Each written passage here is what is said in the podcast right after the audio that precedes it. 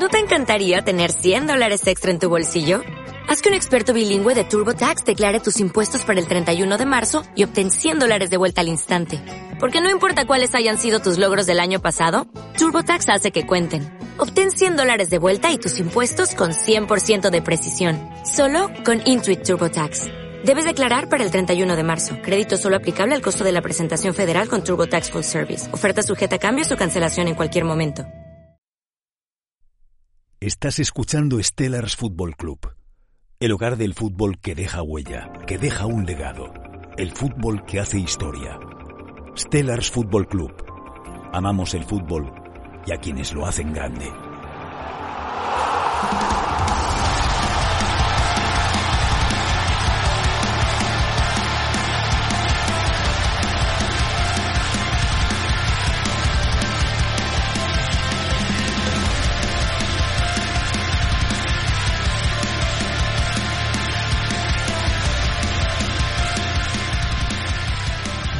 Pues muy buenas a todos, bienvenidos a un nuevo capítulo, bienvenidos a un nuevo podcast de Stellars Football Club. Hoy como siempre os traemos información de gran calidad, información en esta ocasión, eh, información histórica acerca del fútbol, pero antes de entrar en faena, como siempre, os voy a presentar a los protagonistas de hoy. Por un lado tenemos al director de fútbol táctico, jefe de análisis eh, y entrenador UEFA Pro, Juan Jovila, ¿qué tal estás? Buenas tardes. Hola, buenas tardes. Un placer estar con vosotros y con nuestro invitado especial de hoy. Exactamente, y un placer también eh, de nuestra parte que tú estés aquí. Y bueno, Borja Martín también está aquí con nosotros. ¿Qué tal, Borja? Aquí estamos, Dani. Encantado de, de la charla de hoy. ¿eh? Estoy muy entusiasmado. Tenemos ahí el libro entre manos. Exactamente, porque hoy vamos a hablar con una persona, hoy vamos a hablar con un lector por herencia, curioso de nacimiento y periodista por vocación. Hoy vamos a hablar con el vallisoletano Miguel Ruiz, escritor del libro que tenemos hoy entre manos, 1974, El legado de la naranja mecánica. Eh, Miguel, encantadísimos de que estés con nosotros. Muy buenas chicos, un placer absoluto que me hayáis invitado y un placer poder eh, sumarme un poco a, a, charlar de mi libro en, en, tan buena compañía. Exactamente, pues muchísimas gracias, un placer para nosotros que tú un, puedas... Un libro, Dani, muy, con muchísimo significado y con mucha implicación en nuestro proyecto muy parecido. El título ya directamente. Efectivamente, el legado, muy, muy en la línea de, de Stellar. Yo lo primero que te quería preguntar, eh, Miguel, es ¿por qué elegiste la naranja mecánica? ¿Por qué elegiste este equipo? Bueno, siempre he tenido bastante fijación ¿no? con, con esta época histórica, en particular con este equipo. Eh, siempre ha sido un equipo que, que, me ha, que me ha cautivado, que me ha llamado la atención. Yo desde muy pequeñito he, he sido muy aficionado al fútbol histórico, tengo que reconocerlo. Eh, pero en particular yo creo que, que esta época, ¿no? Mediados de los 70, que es donde empieza a cambiar un poquito todo, eh, la maquinaria empieza a funcionar a algo que nos suena un poquito más a lo actual. Eh, me, me, terminó por ganar y bueno, la verdad es que tuve la suerte de que Alberto Cosín, un gran amigo y, y compañero periodista, eh, me contactó para, para hablar de, de, la posibilidad de hacer un libro sí. y me ofreció uno de estos temas. Uno de ellos era precisamente intentar eh, trabajar con, con, este equipo, con la naranja mecánica. Uh -huh. eh, me dio libertad absoluta para, para, orientarlo hacia lo que yo quería y bueno, no dudé ni un minuto. ¿no? La verdad es que me, me, pareció un tema perfecto para intentar implicarme con un primer libro y creo que es un tema que, que, al final nos llama a todos, ¿no? Exactamente. Y bueno, yo iba, perdona, eh, Borja, iba a recordar, claro, que Miguel, tú eres, eh, bueno, tú trabajas también con fútbol en, perdón, balón en profundidad, con Esfera Sports y con la media inglesa. Es decir, tú estás todo el día en contacto en el medio, digamos, del fútbol. Y bueno, me parece curioso, me parece, en realidad es un punto de inflexión, como bien tú has dicho, eh, esta selección de Holanda. O sea que no estamos hablando, digamos, con, con alguien que le sea desconocido el mundo del fútbol histórico. Y, y bueno, simplemente recordarlo a, lo, a, nuestros oyentes. Y ahora sí, Borja, perdona. No, yo iba a preguntar si le cautivó la naranja mecánica como tal, o en particular la figura de la naranja mecánica. no, mira, eh, sí que es cierto que, que al final eh, yo con Johan Cruyff he tenido siempre eh, una curiosidad eh, innata prácticamente, porque creo que es una figura que aglutina muchas de las características que valoramos de, del fútbol ¿no? en, en, global y quizá eh, la hemos sabido situar en la historia, pero yo creo que es una figura con muchísimas aristas. ¿no? Eh, yo creo que es, es, bastante llamativo, pero no, precisamente, y, y, yo creo que en mi libro intento precisamente lo contrario. ¿no? Obviamente miro a la figura, miro a ese Johan Cruyff que, que obviamente es importantísimo, pero creo que había que dar luz sobre los otros, las otras piezas, ¿no? jugadores que incluso se quedaron por el camino y jugadores que también formaron esa naranja mecánica que recordamos casi 50 años. Exactamente. Y bueno, eh, esta figura y toda esta selección al final es lo que te lleva a decir, venga, me escribo un libro. O sea, no solo, digamos que investigas, no solo seguramente hayas hecho eh, post o hayas hecho eh, pequeñas, mm, ¿cómo decirlo?, indagaciones. Y va más allá, Dani, va a la Ajax de los 1920, 1930, hace sí, un previo. Sí, sí, sí, exactamente. Pero tú dices, venga, perfecto, mm, creo que tengo suficiente información o creo que esto da para libro. O sea, ¿cómo fue más o menos así, no? Sí, eh, bueno, yo soy muy de la intrahistoria. Yo tengo que decir, mira, tengo un amigo que siempre dice que, que él es el matemático, porque es un poco más desde el pu punto de vista táctico, ¿no? Sí. Y yo soy un poco más el romántico. Y cuando hablamos de fútbol siempre llegamos a esta conclusión y precisamente yo soy muy de la intrahistoria y muy de buscar los porqués y eh, las causas, ¿no? De, del por qué pasan las cosas. Yo creo que hay que mirar mucho el contexto uh -huh. y me gusta apoyarme de él para, para explicar aquellas cosas que, uh -huh. de, de, las que comunico, ¿no? En las que intento comunicar. Y obviamente, ¿no? Había que pensar en los porqués de esta naranja mecánica, en uh -huh. los nombres propios. Eso es, y uno de ellos, obviamente, es el, es el Ajax, ¿no? De, de esos años anteriores a, a la naranja mecánica, por supuesto. Eso te iba a decir, eh, justamente has hablado del contexto. ¿Cuál sería el contexto de, esta, de este equipo, de esta selección? Bueno, pues básicamente un periodo de, de, transición después de la Segunda Guerra Mundial deja una Países Bajos muy tocada, eh, con un equipo como el Ajax con eh, muchísimo, muchísima relación, con muchísima eh, significación con el pueblo judío, muy tocado, con, con muchos barrios eh, sufriendo las inclemencias de la guerra ¿no? y, y, el, y la posguerra, que muchas veces es, es casi tan cruel como, como, la propia batalla. ¿no? Y obviamente ahí renace un club que había sido fundado varias décadas antes, pero que se apoya en, en dos figuras esenciales. ¿no? Una es Jack Reynolds, Uh -huh. Y otra, obviamente, es eh, Rinus Michels, que ya había sido jugador del Ajax y uh -huh. que termina entrenando unos años después. Y que quizá pone las primeras piedras de lo que va a empezar a ser la revolución del fútbol eh, neerlandés. Es cierto que eh, se ha hablado mucho ¿no? de, de, cómo empieza todo y yo creo que, y de hecho creo que es una de las primeras frases del libro, es muy difícil poner un punto de inicio, uh -huh. pero sí que si quisiéramos orientarnos de acerca de dónde empieza eh, esta naranja mecánica, desde luego tendríamos que mirar probablemente a Ámsterdam sí. y a las primeras piedras que pusieron Jack Reynolds y, Exactamente. Bueno, voy a aprovechar también que tenemos aquí a, a, a Juanjo un poco para a, la parte táctica, para preguntarte cómo era ese Ajax del que finalmente acaba, eh, digamos, eh, derivando esta naranja mecánica, esta selección. Bueno, sabéis que me encanta el tema de hoy. Me encanta y felicito a Miguel por el libro que, que ha escrito. ¿no? De hecho, ansiaba tenerlo en mis manos y desde ayer, eh, que lo sabe, eh, lo tengo ya, lo tengo ya en, en mis manos. Bueno, eh, ha mencionado a dos personajes importantes, Jack Reynolds y Reynolds Michels.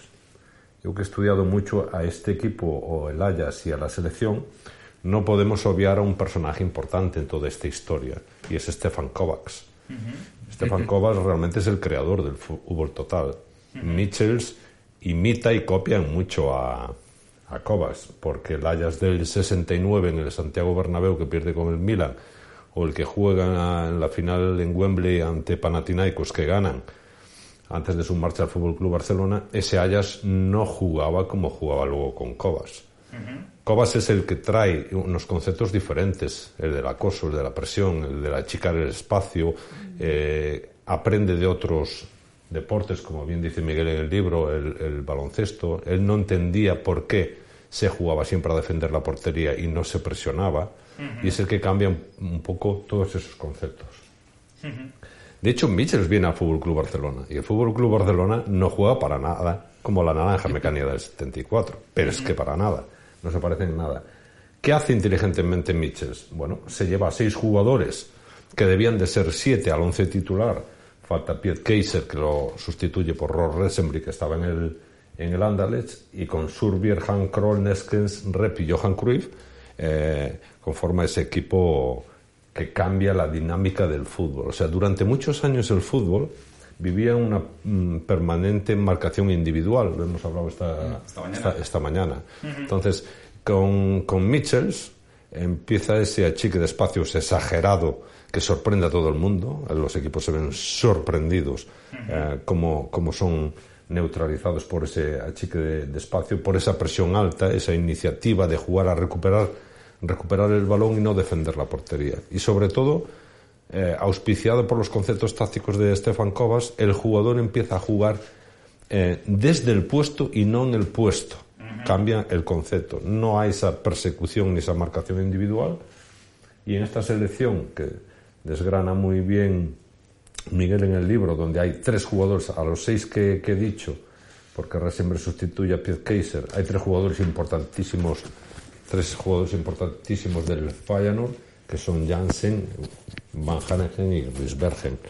Eh, no olvidemos, y lo hablamos en Estera, que el Feyenoord es el primer equipo holandés en ganar en ganar una, una Copa de Europa o, Champions League. Más un portero, John Bloe, que ahí también nos explica muy bien en el libro cuál es el problema de, de John Bloe para jugar eh, sustituyendo al mejor portero que había en, en Holanda, que era Jan Beveren. Exactamente. No, eh, yo iba, yo quería, o sea, luego yo creo que podemos entrar en detalle porque igual en aquel 11 exactamente. Eh, pero bueno, eh, podemos hablar, si quieres, Miguel, de el líder. Este líder, ¿a qué, ¿a qué te refieres en el libro con el líder?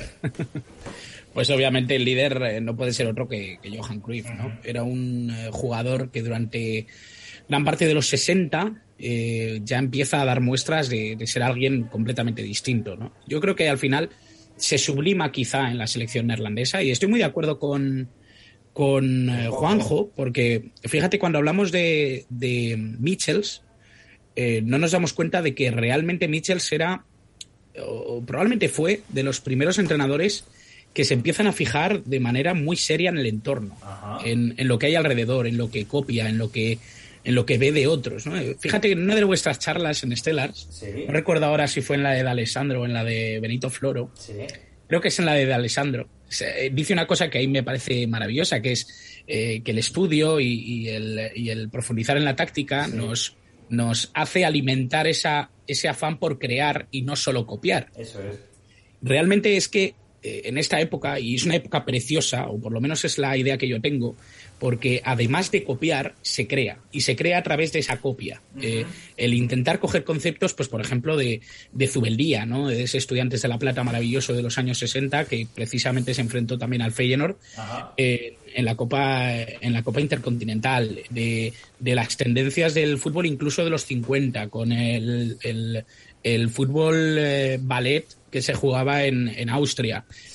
yo creo que al final esa, toda esa tendencia hay unos cuantos estudiosos, ¿no? entre ellos el rumano Kovacs, que, se suman un poco a crear un nuevo modelo. ¿Qué pasa? Que Mitchell se encuentra con un equipo que obviamente quiere que juegue de una determinada manera, pero que tiene a la vez un talento brutal como es el de Johan Cruyff. Johan Cruyff era un director de orquesta en el medio de, una, de un sistema táctico más o menos trabajado hacia una idea común. Lo que estaba claro es que Johan Cruyff era una segunda cabeza de entrenador dentro del campo. Eh, era un jugador que dirigía. De hecho, viendo los partidos de, Países Bajos y, del Ajax, eh, se puede percibir cómo da órdenes directamente a los jugadores, cómo va ordenando y cómo va pidiendo a los jugadores que se pongan donde él considera que tienen que estar para cada parte del partido. La verdad es que es impresionante. Esto hablándolo con Vilariño y, con eh, Carlos Castellanos.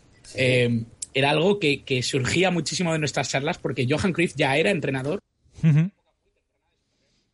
Eso es algo mm, raro, algo mm, digamos que en esa época algo de, diferente al menos de, ver. Yo quería hacerle una pregunta también a Juanjo. Eh, Juanjo, ¿qué ocurre, qué cambio hay, qué surge después de 1974? Pues que el fútbol se vuelva a dormir. Curiosamente, con todo lo que nos explica en su libro Miguel, está muy bien redactado, eh, el fútbol se duerme. O sea, llevaban años y años el fútbol jugándose todo el mundo jugaba un poquito, digamos, de la misma manera. Ha dado un buen apunte de Miguel, que es Zubeldía, Estudiantes de La Plata, que también entrenó a, a ver a varios equipos, y es el primero que aplica el concepto, el concepto de achicar espacios, reducir el, campo al, contrario, los dos factores más importantes en el fútbol, espacio y tiempo. Pero eh, hasta el año 88 el fútbol se volvió a dormir. ¿Te o sea, con, Juanjo, ¿Te refieres, Juanjo, se durmió tácticamente? evolucionó? Sí, sí. Con todo lo que nos enseña en el 74, en esa época, eh, digamos, Cobas o Mitchell Cobas, lo, que queramos, hasta el 88 que vuelve a aparecer a Rigo Saki, el fútbol se duerme. Con algún indicio de la selección belga de Wittis y demás que achican el campo y demás, pero el fútbol tácticamente se vuelve a dormir y sigue no sigue el ejemplo claro de los holandeses. Como bien explica en el libro, a veces copiar es difícil, imitar es difícil. Ese era un gran equipo de grandes jugadores, pero sus conceptos tácticos no quedó plasmado en el resto de los equipos y no se atrevieron a, seguir en esa línea continuista. De hecho, en el año 78, cuatro, cuatro años después, eh, que veis eh, en los últimos capítulos, habla Miguel en el libro sobre eso, la Holanda de Ershappel, que también hemos hablado en Estelas, un desconocido para grandes Sí, para grandes, eh, grandes públicos, ¿no? Para, sí. para la gente Happel fue el que ganó la Copa de Europa con el Feyenoord en, en, en, ante el Celtic. Entonces, hasta el año 78 pasan cuatro años. Sin embargo, la naranja mecánica no tiene el mismo legado y no en el 78 no no manifiesta no manifiesta el mismo comportamiento táctico. Empieza a haber una gran variación.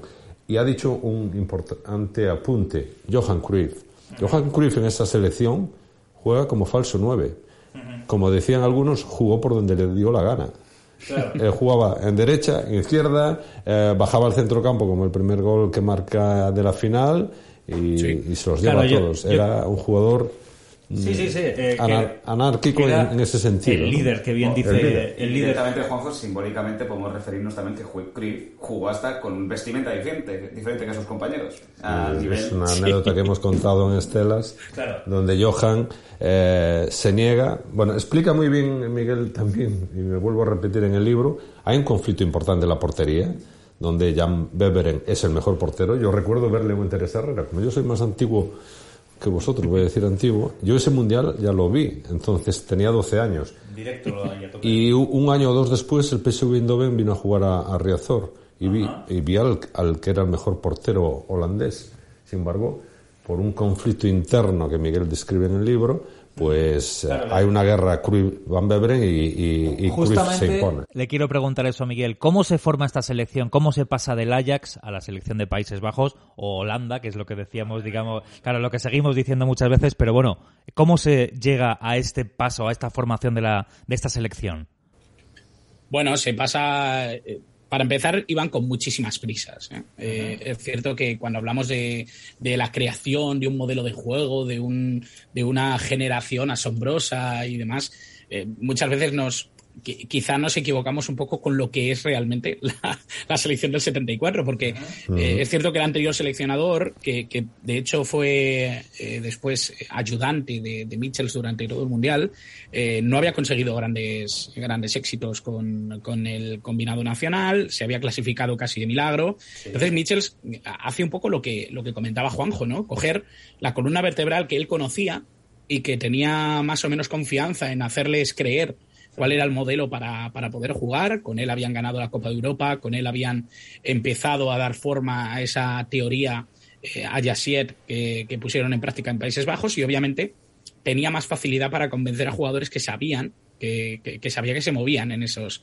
en esos términos técnicos y tácticos, ¿no? Eh, obviamente esa era la, la primera premisa. La segunda premisa es que Johan Cruyff tenía que estar muy de acuerdo con muchos de los jugadores que, estaban en esa selección. O sea, que gran parte de, digamos, de la formación de esa selección, eh, Johan Cruyff tenía que estar de acuerdo. Sí, sí, sí, sí. Eh, a Johan Cruyff se le, se le consultaba prácticamente todo y ya no es que se le consultara, es que Johan Cruyff daba su opinión y, em, y luego otros decidían, ¿no? Esto me suena un poco a una frase que él mismo dijo, ¿no? Que él, él aconsejaba y luego los demás eh, decidían si creían que tenían que hacerlo.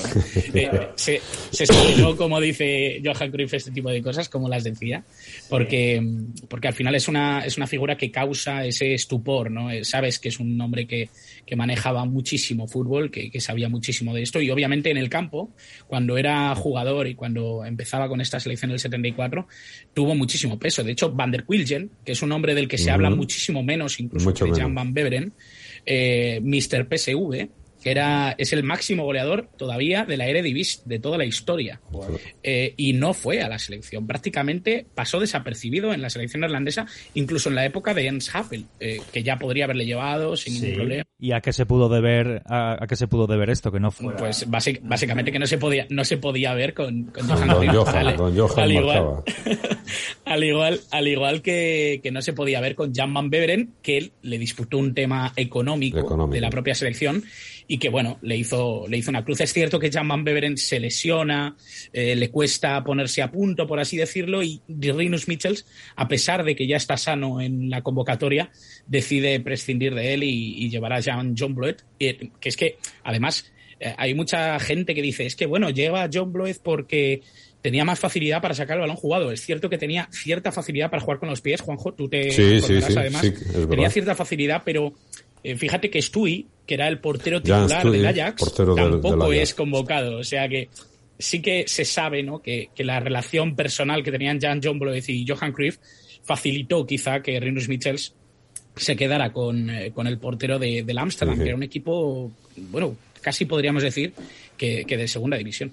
Al hilo de lo que decía, ah, de lo que decía Dani en el inicio de la pregunta, eh, se creó un, conflicto, imaginaros el poder de Johan, o sea, toda la selección juega con Adidas, excepto Johan, que calzaba Puma, y él se niega a vestir Puma en el Mundial. La famosa Puma King calzaba, además. Sí, sí eso es. Eh, bueno, es al revés. Ellos, eh, ellos lo que llevan es Adidas. llevan Adidas, y, todos menos Johan. que llevaba Puma y dijo que... No, no, Cruyff no lleva, lleva botas Puma pero en su camiseta, en vez de las tres bandas de Adidas, solo lleva dos. y en su pantalón. Le quitó una, eso Digamos, sí, sí, sí, sí.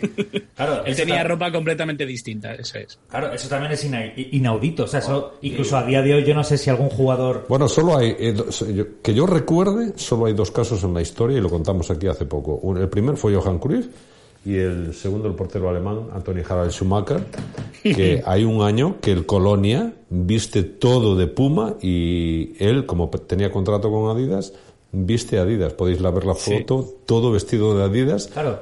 No, lo, que decía es que yo no sé si hoy día, por, por ejemplo, imagínate un jugador del, del, del Paris Saint Germain, ¿no? Que, que van con Nike que apareciera de pronto un, un, O sea, que no sé si podría ocurrir que hubiera un, un Cruyff de, turno, ¿no? De, a día de hoy, que apareciera con eh, Puma. a, mí me, ha gustado mucho lo que ha dicho Miguel en el sentido de eh, luces y sombras, ¿no? De Johan Cruyff. Hay mucha parte que no se conoce de Johan Cruyff.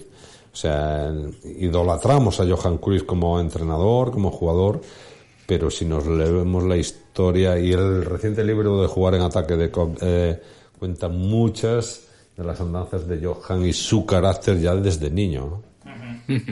Sí, de hecho, yo recomiendo mucho la biografía que ha escrito Auke Koch, que es un gran tipo además, con el que he hablado profundamente también para este libro.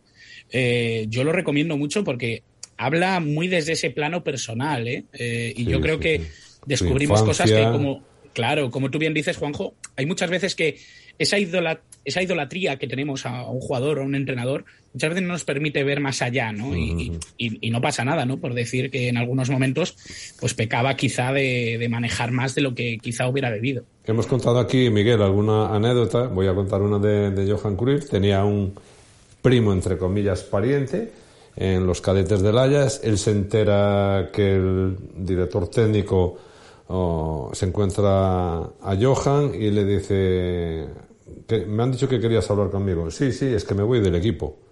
Digo, Johan, ¿cómo te vas a ir del equipo? Eres el diamante del Ajax.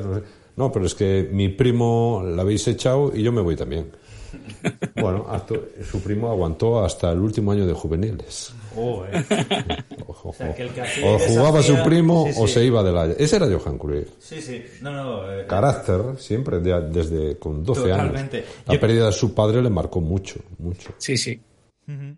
No, bueno, eh, también quería que entráramos ya, digamos, en, en el propio eh, desarrollo de, de, aquel mundial.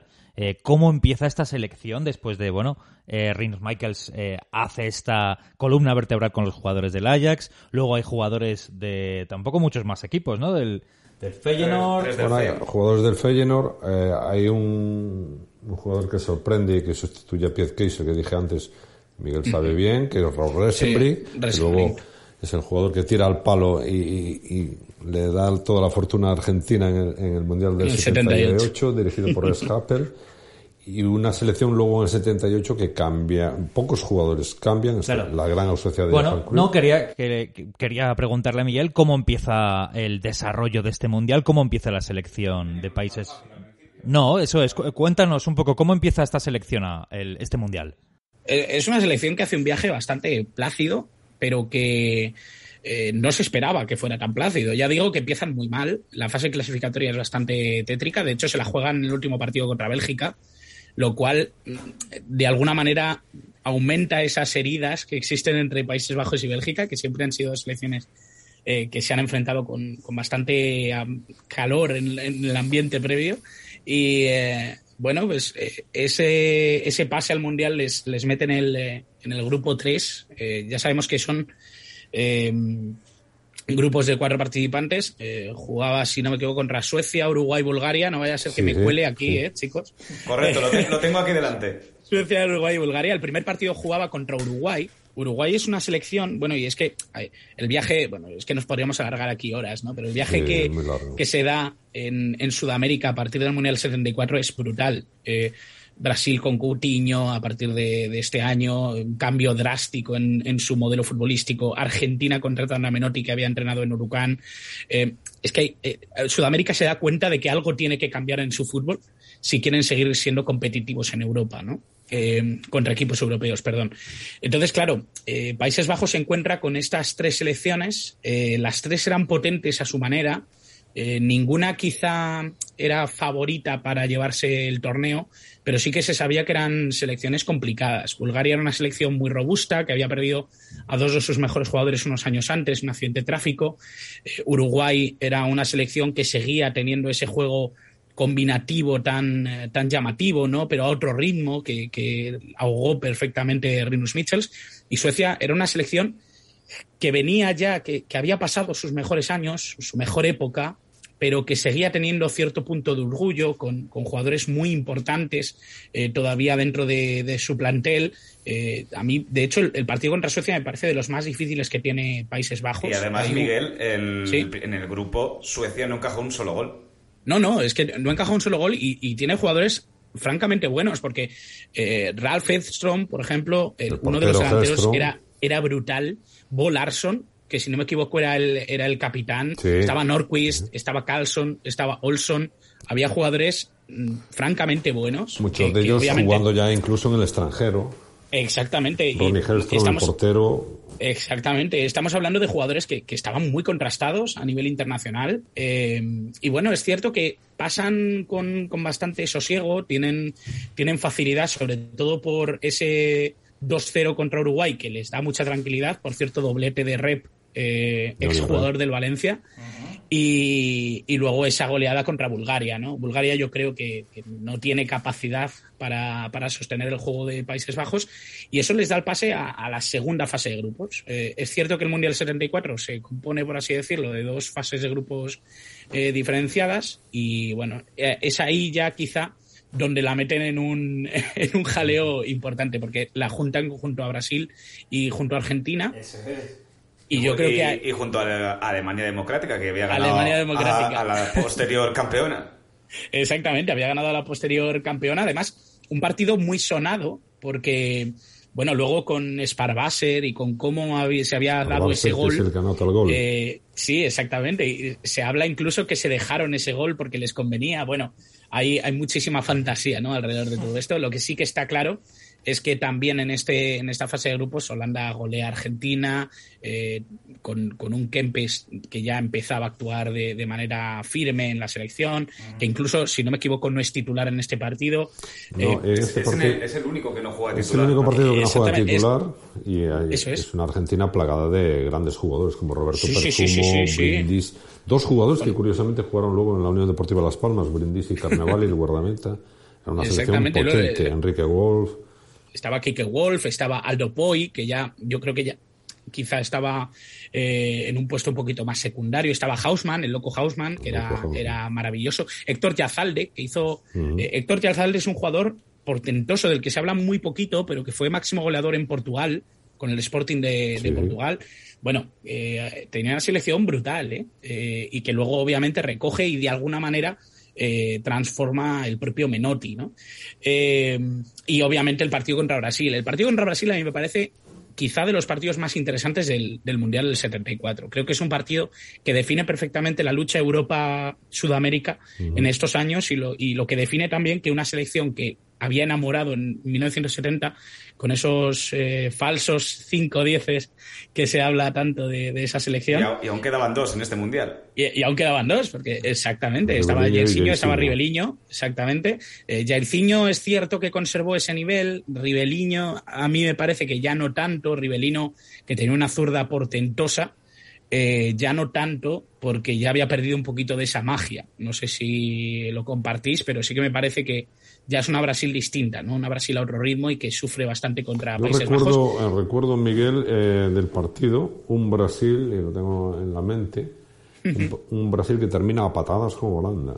Totalmente, sí, sí, o sea, sí, sí. Desquiciado Luis Pereira, eh, Mario sí. Mariño, o sea, un Brasil desquiciado ante el juego de Holanda. Sí, a Luis Pereira, de hecho, le, le llegan a expulsar. Le llegan en, a expulsar. A lo largo del partido. Entonces, sí que es cierto que es una Brasil que ya eh, entrenaba Zagalo, si no me equivoco, todavía en este Mario 74, pero luego, exactamente, ya entrenaba Zagalo. 70.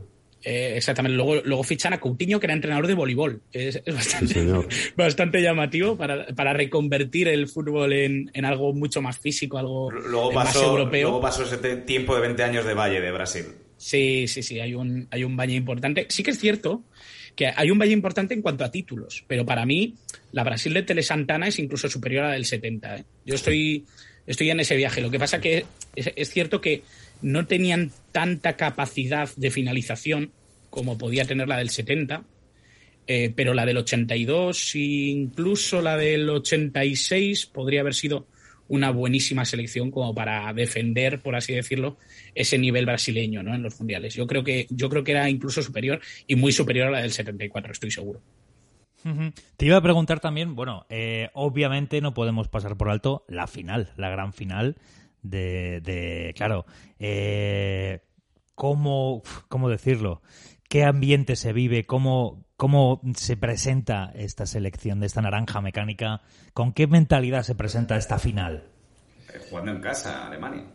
Claro. Sí, jugando, jugando en casa Alemania con, eh, con un ambiente brutal, porque si no me equivoco había llovido un poco ese día, el ambiente estaba apacible, dicen que es el mejor clima para jugar, así un ambiente fresco, pero no demasiado cargado.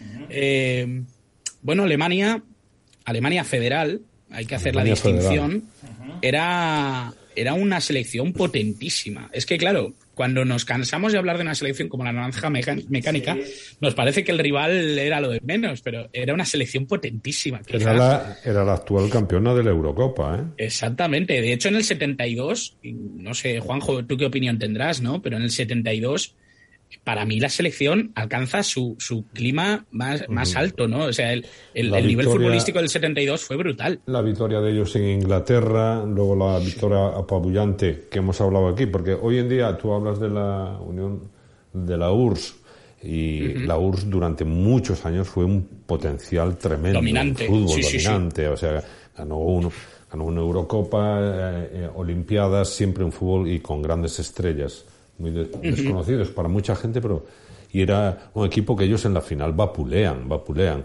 Un jugador que, como bien sabes, eh, Gunter Netzer, que estaba sí, en Real Madrid, que incluso en esa selección del 74 es suplente. suplente, sí, sí. Junto con, ubicar junto con otro mito como Jupp Heynckes, ¿eh? A, a Overath, o sea, Es que eh, había, había otro mito en el banquillo que era estrella absoluta del Borussia Mönchengladbach, como Jupp Heynckes, que, que era el suplente de Gerd Müller. Es que eso, es una... Eso Era, lo cuentas eh, Miguel, y- la final es una, una lucha, si le ponemos nombres a las selecciones, eh, es una... A Bayern Múnich Ajax. sí, un poco, un poco sí, es cierto. Es cierto que un poco sí. Además, Rob Resenbrink, del que hemos hablado antes, eh, solo se pierde un partido que, si no me equivoco, es el de Suecia. Entra Sí, Pete Kaiser Suecia. en banda izquierda, eh, se lesiona. eh, es por lesión, no es por decisión técnica. Y en este partido, en esta final, también Resenbrink está muy tocado. De hecho, se va Sí, sí. en el descanso. Y eso yo creo que descompensa un poquito a, a la selección neerlandesa. Eh, era un jugador muy importante, pero es cierto que, que esa columna vertebral fuera el Ajax eh, y mirándola y poniéndola enfrente de ese equipo alemán, que es verdad que tenía figuras. eh, yo estoy enamorado de Grabowski, un mítico extremo puro de, del Eintracht. Eh, pero es cierto que eran dos selecciones que, que claramente podían ser perfectamente un, un partido entre Ajax y Bayern München. Yo creo que eh, una de las desgracias, y lo contamos aquí en un programa de, de estelas, Holanda, a la que la historia le debe un mundial después de tres finales que ha disputado, eh, ha tenido siempre la mala suerte de encontrarse las mejores actuaciones de porteros en las finales, en la de Sepp Maier en el 74, la de Ubaldo Matildo Fillol en el 78 y el pie de Casillas en el 2010. Es que tienen mala Sí. suerte Holanda con los porteros rivales. Sí, sí. Sí, Obviamente. es verdad. Sí, sí, No, no-. No, perdona, y, y- y también que nunca ha tenido grandes finalizadores, ¿eh, Juanjo? No, Porque no, no. eh, e- es difícil encontrar una selección neerlandesa que tenga en una final un gran goleador, porque fíjate que los ha tenido buenos, porque Van Nistelrooy era, era un jugador portentoso, el propio Van Basten, ¿no? En el 88 era un, era un gran finalizador. Pero hablando de, de estas finales mundiales, 74 y eh, la verdad es que 78, siempre sí. ha tenido ese debe, Sí, siempre ha tenido sí, ese, ese sí. debe de tener un delantero centro que, que que yo- le diera quizá ese, ese puntito de más. Es que Johan, eh, Miguel era, era incluso más pasador, era jugador de equipo, no era un goleador Sí, goleador, claramente. jugaba para Sí, sus sí. compañeros. De hecho, uno de los problemas más grandes que tiene Johan Cruyff en la historia del Fútbol Club Barcelona es que siempre reclamó un 9. Y en esos cinco años que está en el Fútbol Club Barcelona, él llora por activa y por pasiva eh, por, ah, por Kini, delantero del Sporting. es. Él quería un jugador que estuviera allí para terminar las jugadas. Eso es. Eso es. Bueno, eh, eh, juega, juega mucho de nueve el Cholo Sotil, ¿no? Si no me Sí. equivoco. Pero, pero claro, no era un nueve. como No, era, era un más media punta, era un jugador Sí, era un pequeño 10, que juega el Mundial de Kempes. 70 con Cubillas, Sí. Chumpitaz. Claro, y como, que como que el Kempes que un propio 10. Johan también, entre comillas, se carga para que venga su amigo Johan Neskens. Cierto.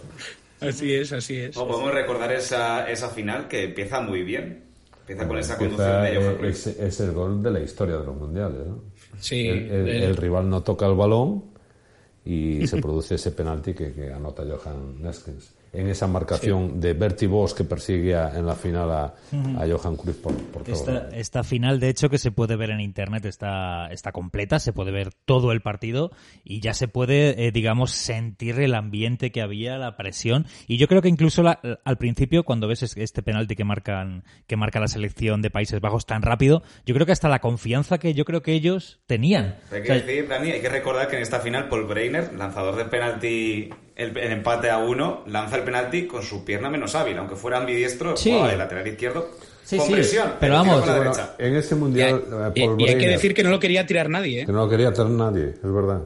Eh, No lo quería tirar No nadie. quería tirar nadie, De la lo tira con la derecha. Sí, lo tira Sí, sí. Breiner con la derecha. Igual que años después, en el 90, Andreas Breme anota también con la derecha siendo zurdo. ¿no? Eso es. Perdón, eso es. siendo, siendo ambidiestro, porque manejaba las para dos hacer eso tienes que ser bastante bueno o, es- Pero o estar muy loco, yo Esta creo. mañana le enseñaba yo a el, el otro gol que anota Paul Breiner en ese mundial, un disparo desde lejos con Vallejos en la portería de Chile, Sí. que, la También clava con la la, que la clava en la escuadra con la derecha. su ¿eh? pierna derecha.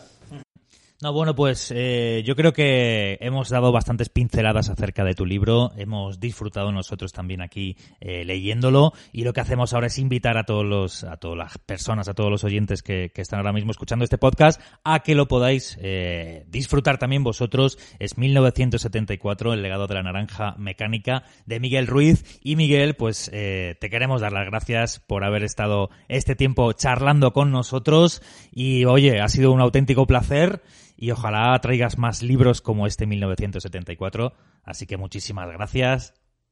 Nada, muchísimas gracias a vosotros. Para mí un placer hablar de fútbol como siempre y, y muy agradecido de que hayáis querido traer 1974 a vuestra charla. Pues muchas gracias. Bueno, Juanjo, eh, ¿qué dirías también para como despedida, Miguel? Que el que tenga una biblioteca de libros de fútbol, este no puede faltar. Exactamente. Y bueno, Borja, también despedida para Miguel. Un placer, sobre todo, hablar de fútbol y, y leer sobre fútbol. Y un, y un libro como el de la Naranja Mecánica es de obligada lectura. Siempre decimos que debía de haber, y lo hablamos con Alessandro y Benito Floro, una asignatura obligatoria en los cursos de entrenador. Y es Historia- historia sí, del fútbol. totalmente. Hay que saber de dónde venir.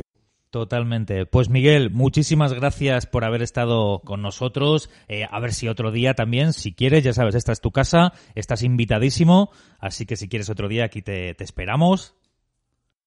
Será un placer, chicos, será un placer. Pues muchas gracias y bueno, también quiero dar las gracias pues eso a todos los que nos estáis escuchando tanto en iBox como en Spotify y también os invito a que echéis un vistazo a nuestra web Stellars Club eh, y que bueno, si queréis seguir estos podcasts o si queréis ver nuestras redes sociales y también disfrutar de nuestro contenido, entréis en Stellars Club tanto en TikTok como en Instagram, Twitter y Facebook. Así que nada más, dentro de poquito pues más información, más podcast. Nos vemos pronto. Hasta La naturaleza creó el tiempo, el espacio y la materia. La vida es su legado, es lo que somos. Pero tan solo aquello valioso es capaz de perdurar en el tiempo. Somos cada paso que hemos dado. Somos errores, hazañas y triunfos. Somos nuestros actos y lo que inspiramos con ellos. Cada idea, cada emoción, lo que sentimos y lo que hacemos sentir. Somos cada gota de sudor derramada para alcanzar nuestros sueños. Somos recuerdos y todo aquello que dejamos a nuestro paso. Somos nuestro legado.